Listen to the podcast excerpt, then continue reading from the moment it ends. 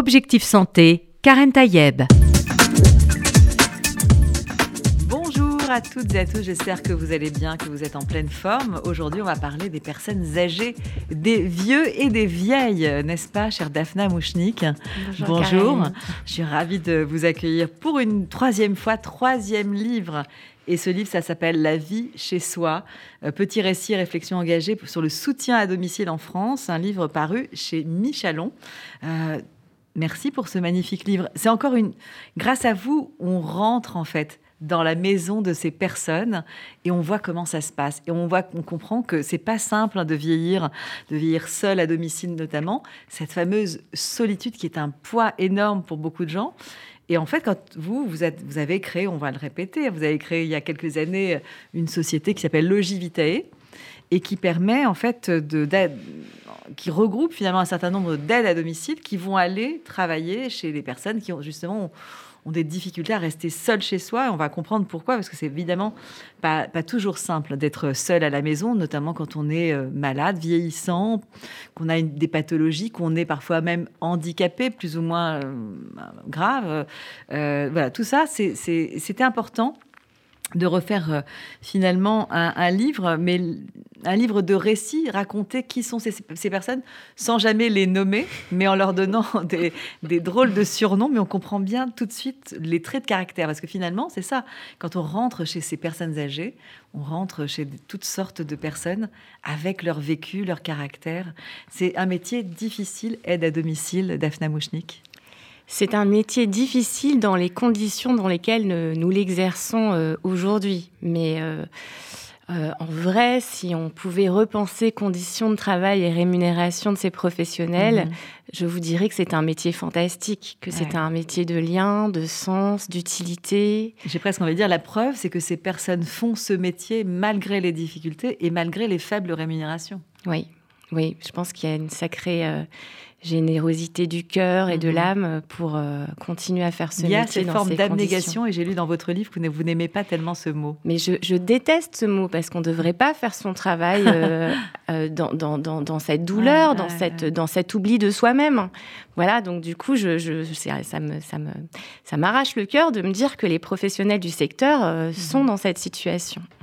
Est-ce que c'est plus ou moins difficile de vieillir aujourd'hui qu'avant Ou est-ce qu'on a fait quand même un certain nombre de progrès? Comment ça se passe? C'est vrai qu'on sort d'un grand scandale sur les EHPAD, donc euh, euh, sur la, vie difficile de ces personnes âgées, euh, notamment dans, ces, lieux où on a vu qu'il y avait de la maltraitance. Évidemment, on va pas incriminer tous les EHPAD, mais il se trouve qu'il il y en a un certain nombre où, visiblement, ça se passe pas très bien.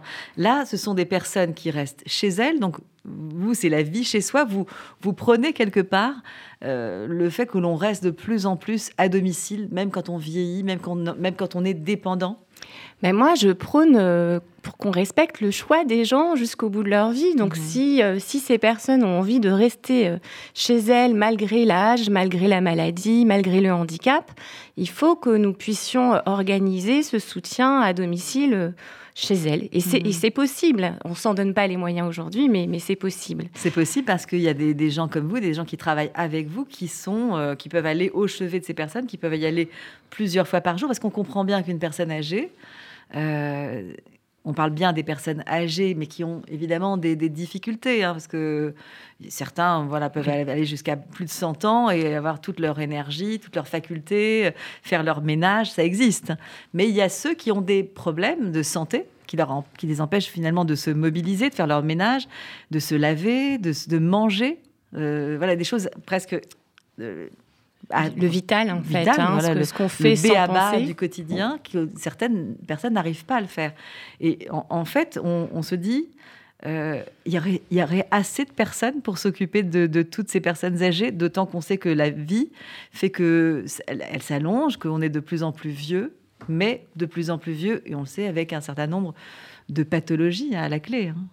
Eh bien non, là, je, malheureusement, je dois vous dire que pourtant, moi, je, quand j'étais à la fac, et ça date, hein, on parlait déjà du, du, papy boom qui allait arriver. Je me rappelle, euh, mon prof, c'était un baby boomer, et il disait qu'il allait être un, un papy boomer. Enfin voilà, et, et pour autant, on ne s'est pas organisé à soutenir cette population vieillissante. On ne l'a pas suffisamment anticipé. Et la situation de ces professionnels est telle que, bien évidemment, il n'y a pas suffisamment de, personnes mhm. pour s'occuper des personnes âgées, malades, en situation de handicap à, domicile. Je crois que c'est un poste sur 10 ou un poste sur 5, je ne sais plus, aujourd'hui qui n'est pas pourvu. Et, donc, l'avenir l'avenir, euh, ça, risque d'être difficile mm. euh, si on ne trouve pas rapidement une solution pour euh, redonner attractivité à tous ces métiers du grand âge. Notamment par le salaire qui est, pas très élevé aujourd'hui. Évidemment qu'il faut absolument revaloriser les conditions mm. salariales. Et c'est très compliqué, parce que là, on peut se dire, mais c'est bizarre, elle est employeur et elle dit qu'il faut revaloriser les salaires, mais pourquoi elle ne le fait pas? Mais Parce qu'en fait, moi, je, veux travailler euh, pour l'ensemble de la population, quel que soit leur revenu.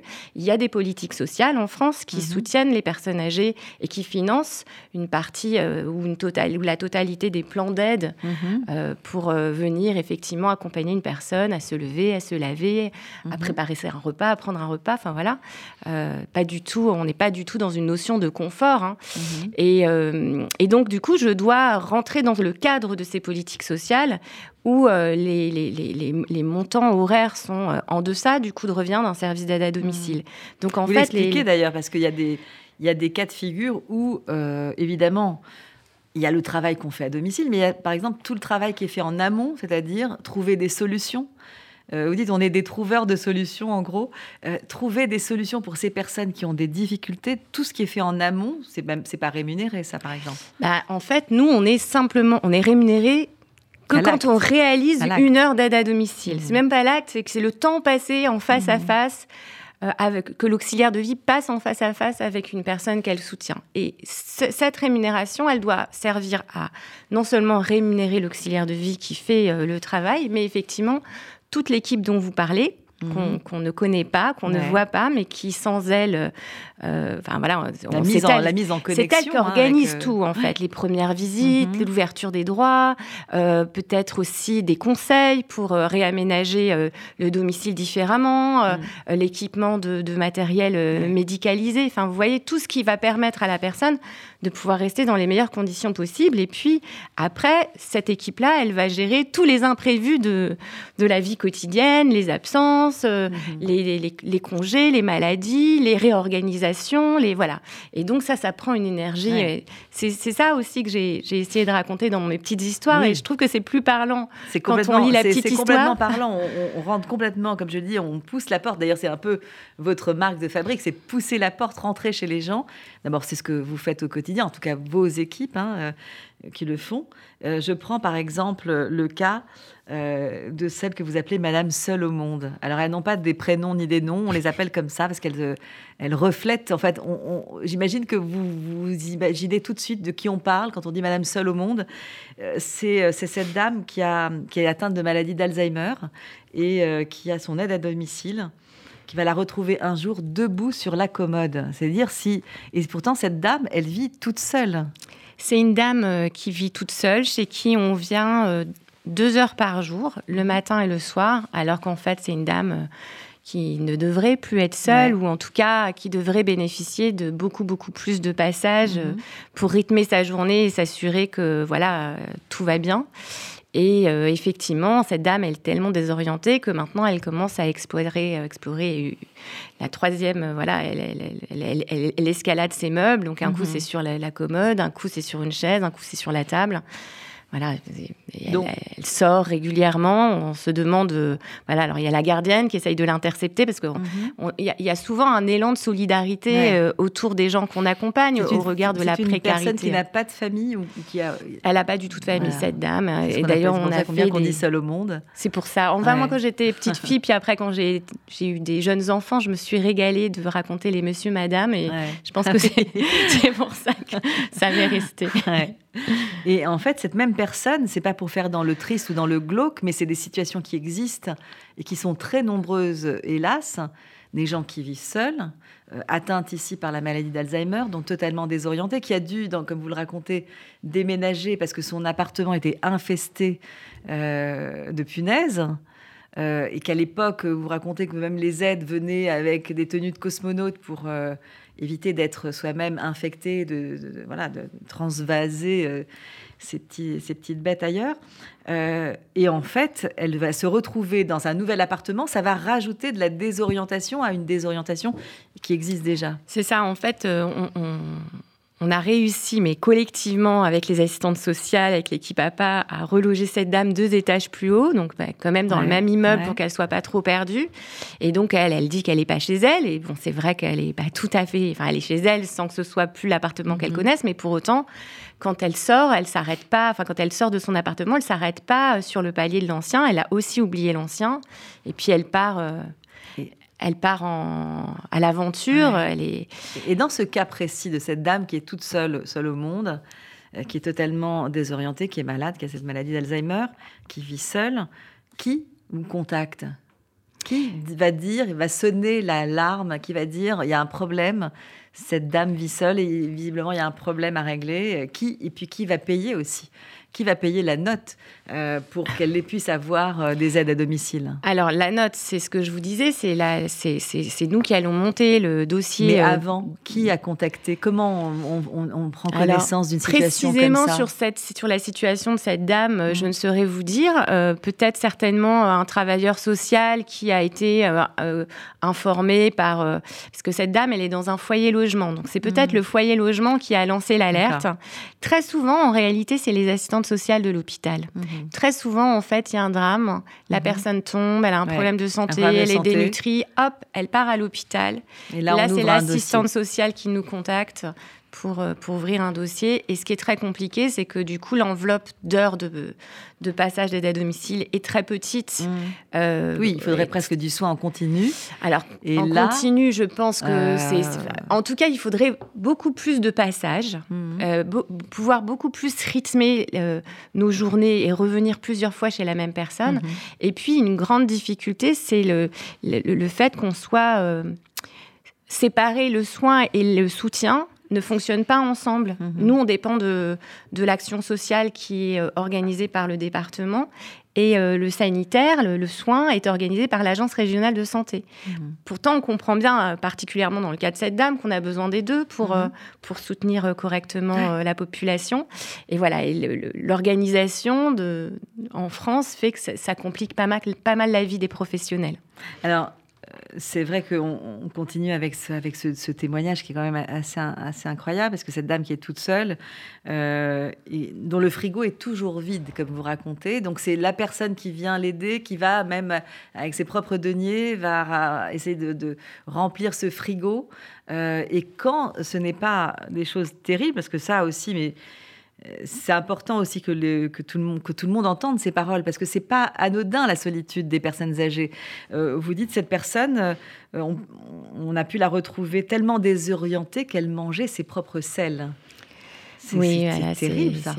Oui, ben c'est malheureusement. Euh, une forme très aboutie de la maladie mm. d'Alzheimer qui fait que qu'elle est complètement complètement perdue, qu'elle a plus du tout ses repères et qu'elle peut faire et dans ces cas-là, malgré tout, on maintient à domicile Daphna Mouchnik? Moi, moi, je suis pas pour le maintien à domicile à tout prix. Le problème, c'est que cette dame, elle peut plus prendre de décision pour elle mm-hmm. et qu'elle n'a pas euh, de famille. Donc nous, ce qu'on a fait, euh, mon équipe est constituée de travailleurs sociaux. Ce qu'on a fait, c'est qu'on a fait un signalement au procureur de la République en se disant là, il faudrait qu'il y ait une mise mm. sous protection et effectivement, euh, contre toute attente, euh, un, tuteur finira par être nommé, mais ça a pris euh, des semaines, des mois, et donc pendant tout ce temps d'attente, bah, c'est voilà, l'équipe qui a essayé de faire face avec l'auxiliaire de vie qui était complètement euh, désemparée, en même temps très attachée à cette dame, qui avait réussi à complètement l'apprivoiser, mhm.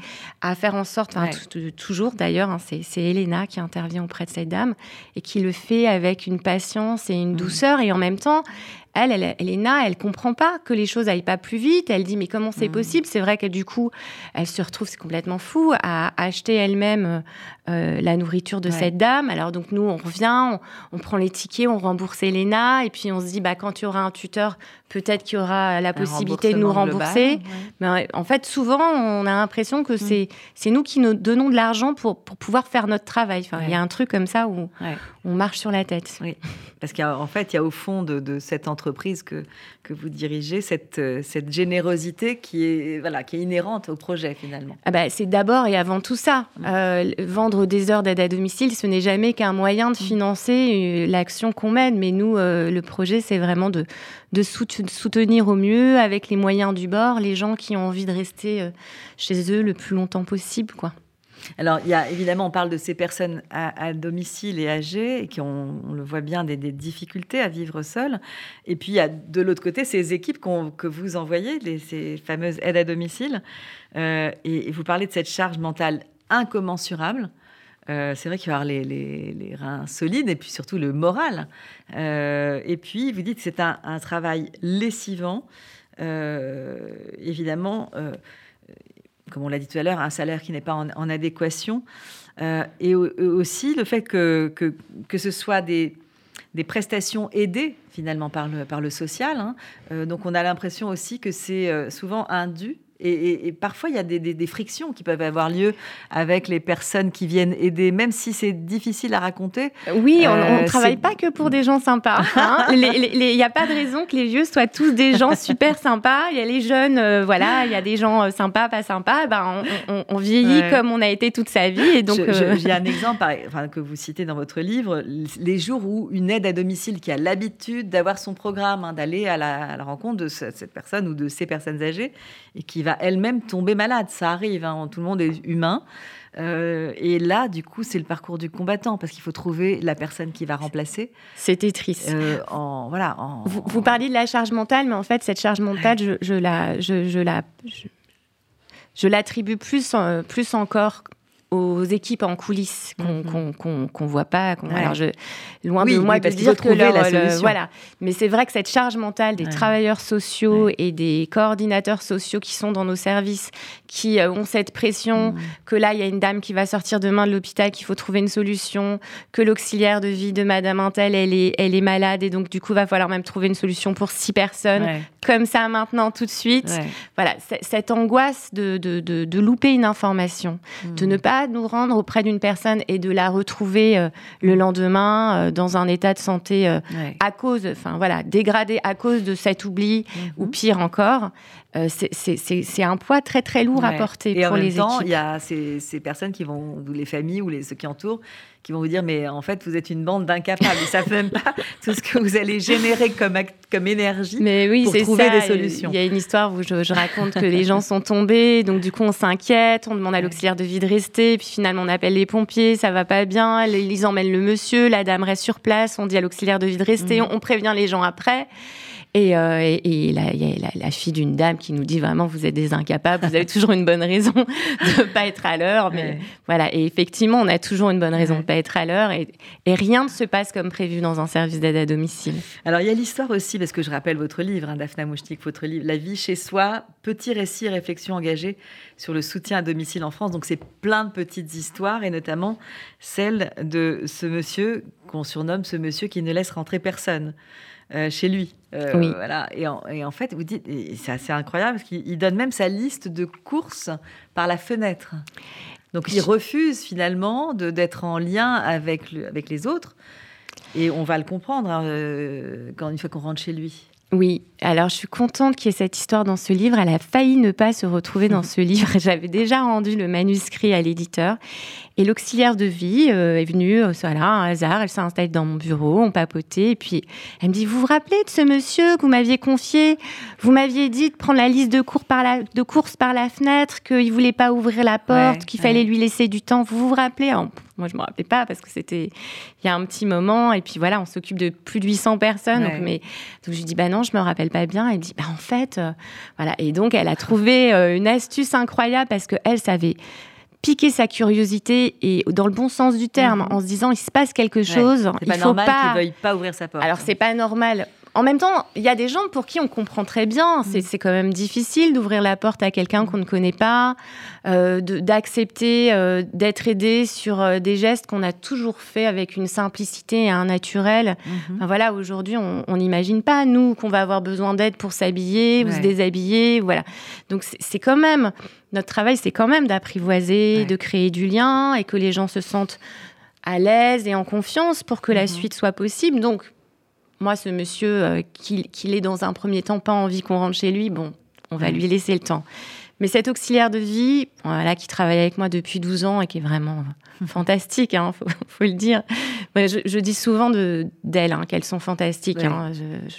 pour rester aussi longtemps euh, dans ce métier-là, je, pense qu'il faut l'être et avoir ce supplément d'âme euh, qu'elles ont.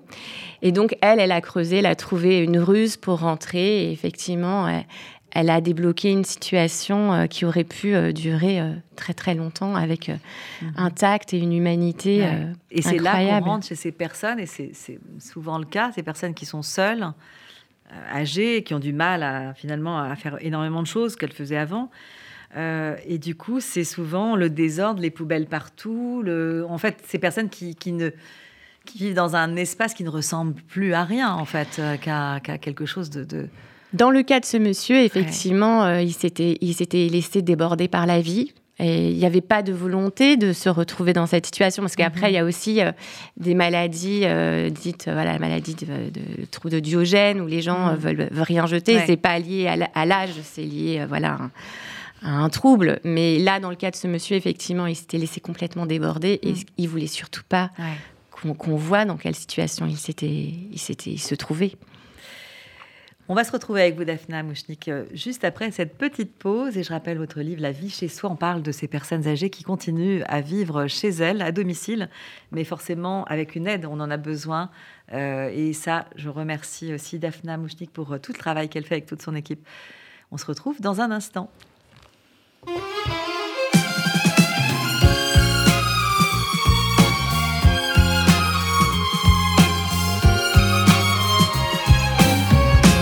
Parois de ma vie sont lisses. Je m'y accroche, mais je glisse lentement vers ma destinée.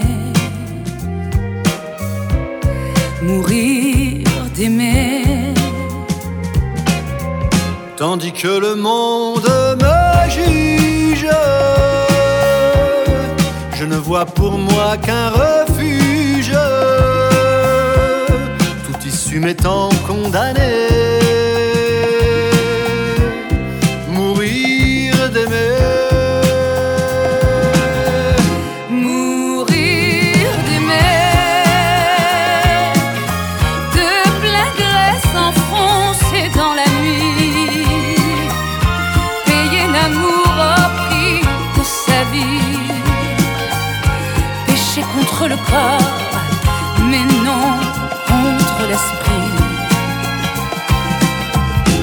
Laissons le monde à ses problèmes.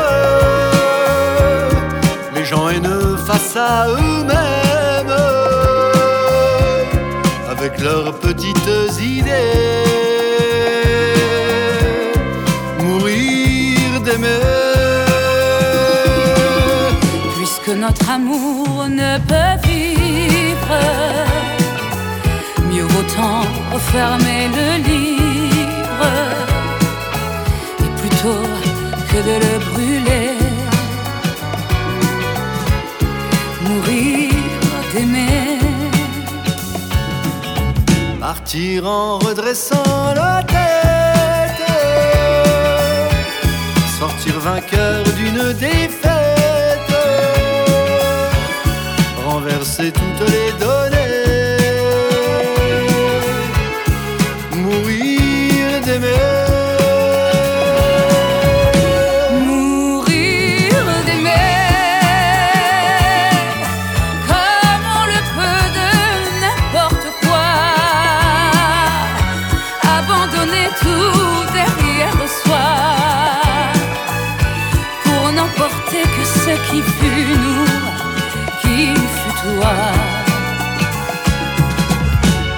Le printemps, moi l'automne.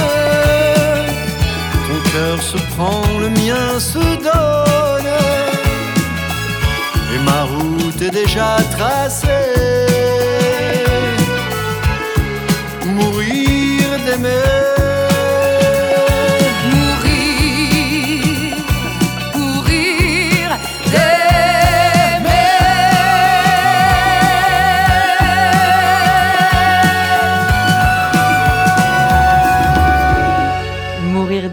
Chanson. Euh, on est en, avec vous, Daphna Moustik, pour votre livre La vie chez soi. On parle de ces personnes qui sont aidées à domicile pour les maintenir chez elles. Et je crois que c'est ce qu'on peut rêver de mieux, hein, finalement. Je crois que les chiffres que l'on a, c'est 58,79% de personnes qui vivent à domicile en France. Hein, ce sont les chiffres que vous rapportez dans votre livre, les chiffres euh, qui sont bénéficiaires de l'APA. Donc 1 366 627 euh, bénéficiaires. Les chiffres, euh, peut-être qu'ils ont bougé depuis l'écriture de votre livre, mais en tout cas, ça fait beaucoup de monde et ça permet de se maintien à domicile. On vient d'entendre cette chanson euh, de Charles Aznavour, euh, euh, Mourir d'aimer, il y a ces petits, ces, personnes que vous citez, Monsieur et Madame, qui s'aiment à la folie. parce qu'il faut raconter, faut dire aussi que votre livre, d'abord, il est écrit avec beaucoup de légèreté. Bah, c'est un peu comme vous, finalement, il vous ressemble complètement parce que vous, avez, vous, vous traitez des sujets très sérieux, mais avec cette, cet optimisme, finalement. Vous, vous, vous le dites hein, d'ailleurs, votre entreprise, c'est un peu une entreprise d'utopie. Bah, il faut une utopie du réel, en fait. Il faut faire avec la réalité, mais en même temps, il ne faut pas être écrasé par cette réalité. Mm. Il faut effectivement garder, euh, garder euh, l'espoir que euh, même si c'est pas beaucoup ce qu'on fait, c'est quand même, c'est quand même, voilà, la personne, elle va pas rester seule. On sait, les politiques sociales, on peut les trouver insuffisantes, mm. mais dans d'autres pays, elles sont inexistantes. Donc, on a beaucoup de chance malgré tout d'être en France. Enfin voilà. Et, et effectivement, euh, ce petit couple qui s'aime à la folie, euh, j'avais envie de raconter leur histoire parce qu'ils m'ont, ils m'ont tellement touchée. En fait, les gens euh, pour qui nous travaillons me touchent mmh. tellement. les gens que je recrute pour s'occuper de ces personnes me touchent tellement. Et personne ne sait ce que nous faisons, que du coup j'ai un besoin viscéral de vous le raconter. Sans ah oui, cette troisième il y en aura sans doute un quatrième. oui, c'est, il y a toujours quelque chose à raconter puisque ce sont des, des vies. Euh, et des vies uniques finalement, même si euh, voilà, chacun a sa propre vie et, cette relation que vous créez avec, euh, avec eux, forcément, ça, ça donne envie d'être raconté, hein, j'imagine. Peut-être dire aussi ce que c'est que l'APA, parce que souvent euh, des personnes qui sont âgées ou des, enfants hein, qui ont des parents vieillissants ne savent pas comment faire, à qui s'adresser. C'est quoi cette. Peut-être revenir sur ce que c'est que cet APA. Euh, Alors l'APA, c'est l'allocation personnalisée d'autonomie. C'est très simple. Il y a des dossiers euh, papier ou même des dossiers dématérialisés dans chaque département. C'est les départements mhm. qui allouent l'APA. Ce qui est compliqué, c'est que bah, il y a 101 départements et qu'aujourd'hui, comme c'est des département qu'organise, bah, il y a 101 façons euh, d'organiser euh, et d'allouer l'APA à une personne. Donc, euh, moi, je peux vous parler de, l'APA à Paris. Mhm. Voilà. Donc, il y a un dossier, on remplit un dossier, un certain nombre de pièces à fournir parce que à la fois, ils ont besoin de savoir le niveau de perte d'autonomie, mais aussi de revenus. Parce que, par mhm. exemple, si, si j'ai le droit à 30 heures au regard de ma perte d'autonomie, mais que mes revenus me permettent d'en financer 50%, j'aurai 50% de, à en financer à ma charge sur ces 30 heures, par exemple. Et puis ensuite, une fois que le dossier administratif est, élaboré, ça va très vite, une assistante sociale de mhm. l'équipe médico-sociale APA euh, se rend chez vous, vous rencontre, évalue euh, votre situation et fixe le plan d'aide avec vous. Moi, je vous parle beaucoup d'aide humaine, mais elle peut aussi décider d'aider euh, voilà, en accord avec les gens et la situation de chaque personne, matériellement. Mhm. ça peut être refaire une salle de bain, la rendre en tout cas aider aux travaux Alors ça, ça, je ça je saurais pas bien le dire, mais effectivement il y a des financements, mais par contre Mhm. ça peut être aider aux protections, euh, voilà, quand on a des problèmes d'incontinence. Ça peut être euh, euh, à la livraison de repas. Enfin voilà, on, pense. Il y a énormément de choses. Il n'y a pas que de l'aide humaine. Il y a, aussi pas que de, l'aide humaine. Mais comme les enveloppes sont quand même assez petites. Mhm. Bah, malheureusement, elles ne peuvent pas mettre en place tout ce qu'il y aurait de bien et d'important. Il y a aussi même ce qu'on peut appeler le, bien vivre chez soi, le bien-être. On peut faire appel à un coiffeur à domicile, on peut faire, appel à, à aussi euh, du déplacement aussi dans la ville. Hein, Alors, quand on est à Paris, on a beaucoup de chance parce qu'effectivement, il y a ces aides extra-légales, en fait. Il y a mhm. l'obligation minimum de chaque département et puis après, il y a ce que chaque département va décider de mettre en place en plus. effectivement, euh, à Paris, il y a la carte Paris à domicile qui offre euh, le coiffeur, le pédicure. Il y a un système de transport qui s'appelle PAM, qui est organisé par la ville. Enfin, voilà, effectivement. Mais, mais moi, ce que je regrette, c'est que L'APA, comme je le disais tout à l'heure, c'est finalement, on vient que pour euh, l'indispensable. Enfin Mhm. voilà. Et en réalité, le travail d'une auxiliaire de vie, c'est pas seulement l'indi- l'indispensable, c'est aussi euh, la prévention, l'anticipation, le lien social, les hein, loisirs, voilà. Et tout ça, bah, on n'a pas le temps de le faire. Ouais. Et d'ailleurs, euh, pour revenir euh, sur aussi l'établissement de, ce dossier, vous dites les personnes de l'équipe médico-sociale va venir à domicile établir euh, le degré de dépendance et ce qu'on appelle le fameux GIR. et, ça va de 1 à 6, mais c'est de 1 à 4 que, que l'APA peut être, qu'on peut ouvrir un dossier d'APA. Est-ce qu'on peut dire ce que c'est que de 1 à 6 en fait Bon, en alors gros? vraiment, pour schématiser Ouais. au maximum, euh, quand on est quatre, on rentre dans la perte d'autonomie, on a vraiment euh, besoin d'un- de, de présence pour les courses, l'entretien courant de son domicile. Voilà, on, a, on commence vraiment à, à On a un peu de difficulté à marcher, par exemple. Voilà. euh, Et quand on est un, on n'a ni ses facultés euh, intellectuelles, ni ses facultés euh, motrices. Mhm. Voilà. On accompagne des gens qui sont en GIR 1, ouais. Et même en GIR, enfin, en GIR 2 et 1, c'est, c'est dans, dans, avec les moyens que je, que, que, que je, que je viens de décrire. Quoi. Donc on, on comprend, euh, on comprend que tout le reste du temps où l'auxiliaire de vie est pas là, bah, la personne, elle est dans son fauteuil ou elle est dans son lit, elle va pas bouger jusqu'à ce qu'on revienne le soir. Quoi. Ça, c'est vraiment Ouais. Qui- quelque chose qui pèse beaucoup, euh, non seulement sur les gens, mais aussi sur les équipes Surtout qui quand les ces personnes n'ont pas de famille, n'ont pas de, de personnes Oui. autour d'elles. Et puis parfois, il y a une famille, mais elle- n'est pas Elle sur est- place, ouais. elle est en province, elle est à Mhm. l'étranger, et, et elle aussi, cette famille, elle est, elle est tiraillée, angoissée.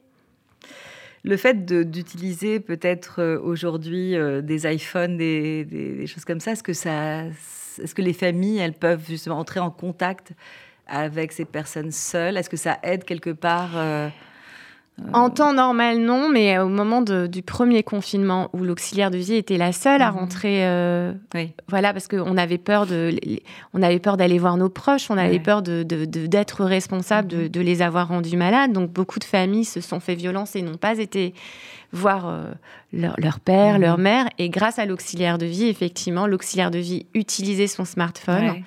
Pour, Pour créer euh, du contact et du pour lien. pouvoir, euh, voilà, pour que, pour que les familles se voient. Alors, vous dites une phrase dans votre livre les EHPAD à domicile, c'est nous. Mais oui, parce que en fait là, il y, a- ce mot à la mode qui dit on va faire de l'EHPAD, euh, de l'EHPAD à domicile, on va voir si les EHPAD peuvent se rendre au domicile des gens. Et, et ça, ça, ça, me- ça me met en colère parce que je- du coup, je me dis en fait, ils n'ont pas du tout compris ce que font les services d'aide à domicile, les services même, euh, il y a les services d'aide à domicile, les services de soins à domicile. Mhm. Et en fait, euh, les EHPAD à domicile, effectivement, ça, c'est, c'est- enfin, le de soutien plus, plus, plus à domicile, ça devrait être nous, à condition qu'on nous en donne les moyens. Enfin, voilà, c'est, il y a des, des- des choses intéressantes à développer avec les EHPAD, notamment, euh, on, on- on expérimente quelque chose de très chouette avec une, une- une directrice d'EHPAD fantastique. Et les, les personnes qui habitent à 10 minutes autour de l'EHPAD, hein, qui sont accompagnées par une auxiliaire de vie, peuvent venir prendre le déjeuner sur place, profiter d'une animation. Ça, c'est chouette, ça, ça a Mhm. du sens. Mais envoyer euh, les professionnels de l'EHPAD qui, eux aussi, sont dans leurs propres difficultés, s'occuper des personnes âgées à domicile avec une logistique et une- un fonctionnement qui n'est pas du tout le même, Mhm. ça n'a pas de sens. C'est deux, deux, deux univers euh, différents. Et d'ailleurs, euh, est-ce que vous constatez quand même, vous qui avez l'habitude de, côtoyer ces personnes âgées qui sont aidées au quotidien, euh, notamment par, vos équipes, euh, est-ce qu'il y a une valeur ajoutée du point de vue euh, de la santé, même du vieillissement, de la longévité quand on est chez soi, dans son environnement, même avec ses difficultés, euh, plutôt que dans un EHPAD, euh, un peu euh, dans un environnement qu'on ne connaît pas, au milieu de plein de gens. Alors moi, je crois que la valeur ajoutée, c'est d'être dans le choix des gens. Ouais. Je connais une dame qui vraiment a été en gire 3, cette dame. Elle Mhm. marchait, elle pouvait sortir avec l'auxiliaire de vie, faire, Mhm. faire ses courses et tout ça. Et du jour au lendemain, elle a décidé de partir en EHPAD. Elle ne supportait pas qu'une auxiliaire de vie vienne euh, gérer sa maison. Et tout. Ouais. Elle, a, elle a planté son mari. hein. Son mari Ah ouais est resté chez lui parce Ah ouais. que lui n'avait pas du tout envie d'aller en EHPAD. Elle, elle est partie vivre en EHPAD. Elle s'est éclatée pendant deux ans.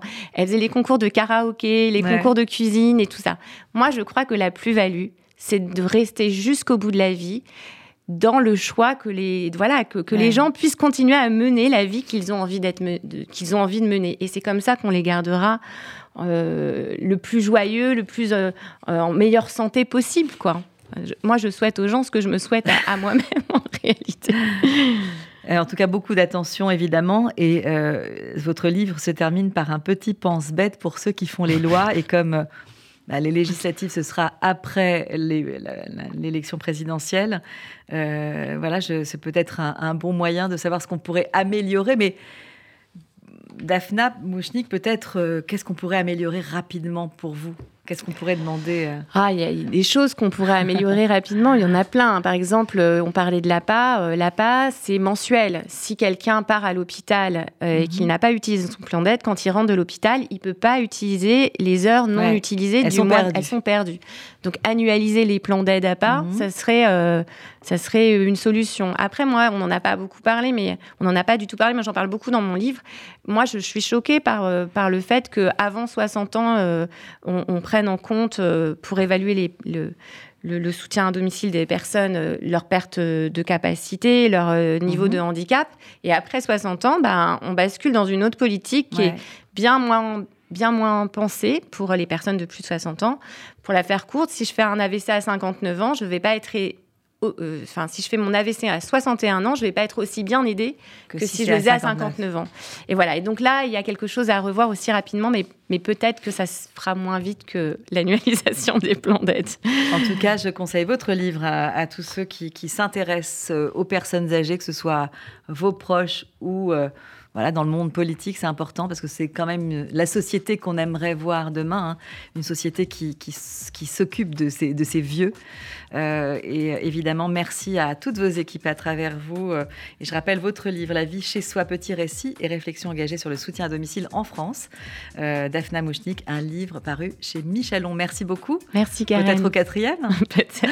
Quant à vous, chers auditeurs et auditrices, je vous souhaite bien sûr une très bonne santé et bah, de très belles fêtes de, de Pessard aussi.